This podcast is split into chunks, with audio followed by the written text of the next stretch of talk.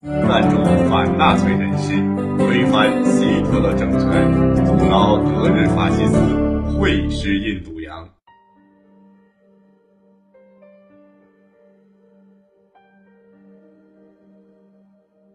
一九四二年，德国军界政府内部有一部分军官和官员想要推翻希特勒，甚至制定了要暗杀希特勒的计划。想在推翻或者暗杀希特勒之后，建立一个没有纳粹的德国。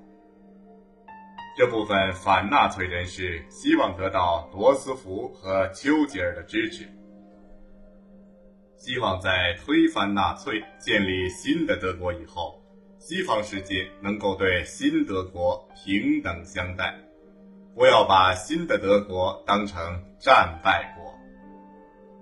他们希望蒋介石能够出面跟罗斯福来谈判这个问题。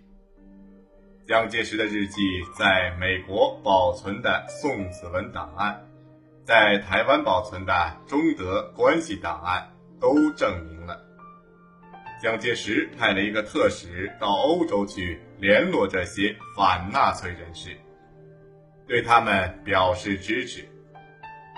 现在知道，至少有一次是提供了三万美金经费援助。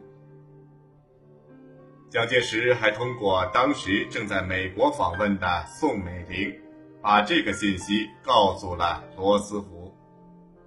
可见，蒋介石对于德国反纳粹力量的反希特勒计划是支持的。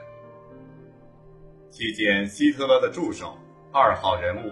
格林派了一个代表，会见蒋介石在欧洲的外交代表。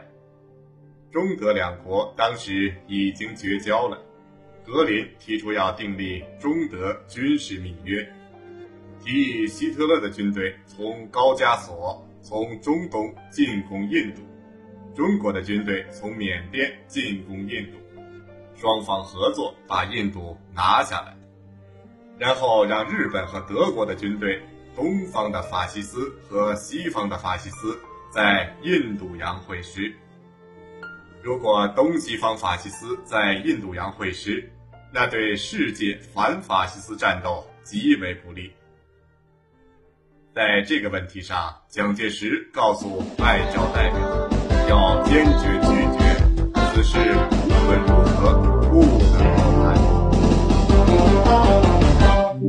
能。